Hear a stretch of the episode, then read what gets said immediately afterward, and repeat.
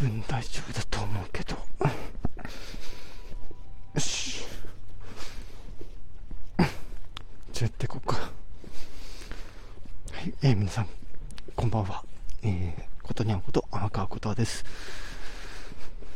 さてね、えー、多分、ちゃがちゃが言ってるかな。気をつけた方がいいか。えー、今回は、えー、GI 上の3作目を見てきたので、そのお話をしていきたいと思います。まあ、ちょっとね、周囲にちょっと人もいるんで、ちょっと、あんまり大きな声では話せないんですが、えー、まあ、その影響も兼ねて、今、マイクの方に、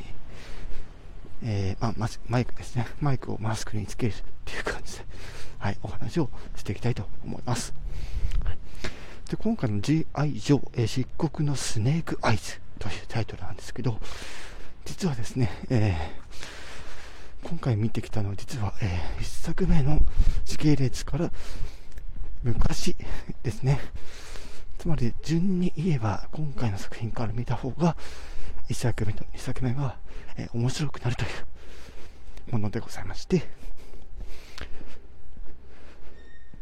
その1作目と2作目ではあのこのスネークアイズっていうねキャラクターがですね喋らないというそう声が吹き込まれてないっていうキャラクターになっちゃってるんですが今回は、まあ、その誕生を描くと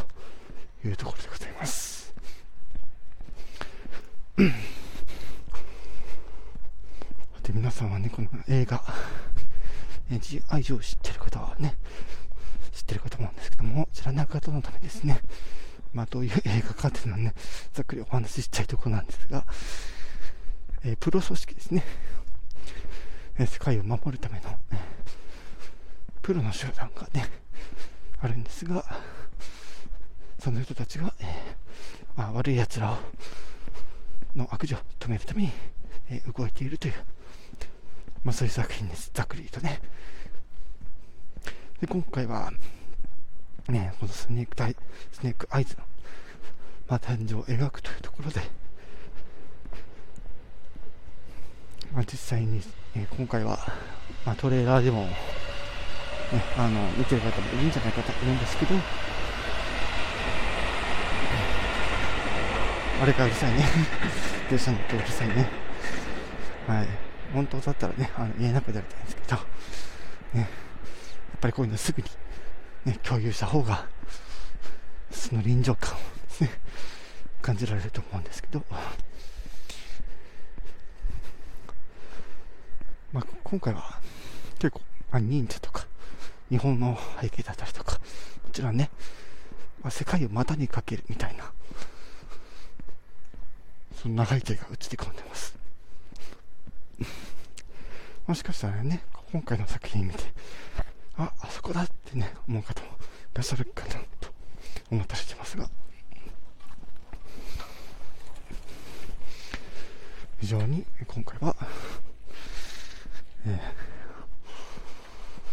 ー、ものすごくアクションの強いお話なんですが、もちろん、ちゃんと裏付けるための作品が1作目と2作目に、えー、伏線がね、えー、散りまめられているということになります。はい、まあ、えー、率直な感想で言うと、まあ、まずはこの映像作品ところで非常に見応えはあります。ただ、ストーリーとか、なんだろうね、そういう、こう、世間がこう、世間言う、世間世間で言うそのね、えー、まあ、映画の評論家の人からしたら、もしかしたら、ね、賛否両論分かれてるかもしれないという、ね、ステータスがですね、えー、私もちょっとその情報を確認できたので、今回の作品はちょっと、あれだったのかなというところなんですが、えー、私自身は非常に楽しみました。ね。本当にね、こう、目にも止まらぬアクションシーンの連続があってですね、いや、本当に息が、見てる方もね、こう、息が上がりそうになるぐらいですね、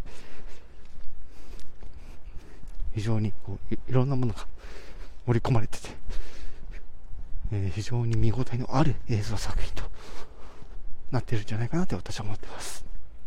はいということで今回は GI 上、ね、漆黒のスネークアイズについてのご紹介と感想の方述べさせていただきました。ただそのストーリーというところではおそらく今回の作品を見てから1作目、2作目を見ていただくとより楽しめると思っておりますのでおそらく1作目と2作目はいろんなデジタル配信とかに載ってるかもしれないので、えー、気になる方はぜひ、で、このタイミングで電車、ね、見てみるといいかなと思います。本作の登場するキャラクターより1作目、2作目に登場するキャラクターは多いので、はい、見応えは本作よりも倍になってるかもしれません。ということで、今回はこの辺で終わりたいと思います。それではまた。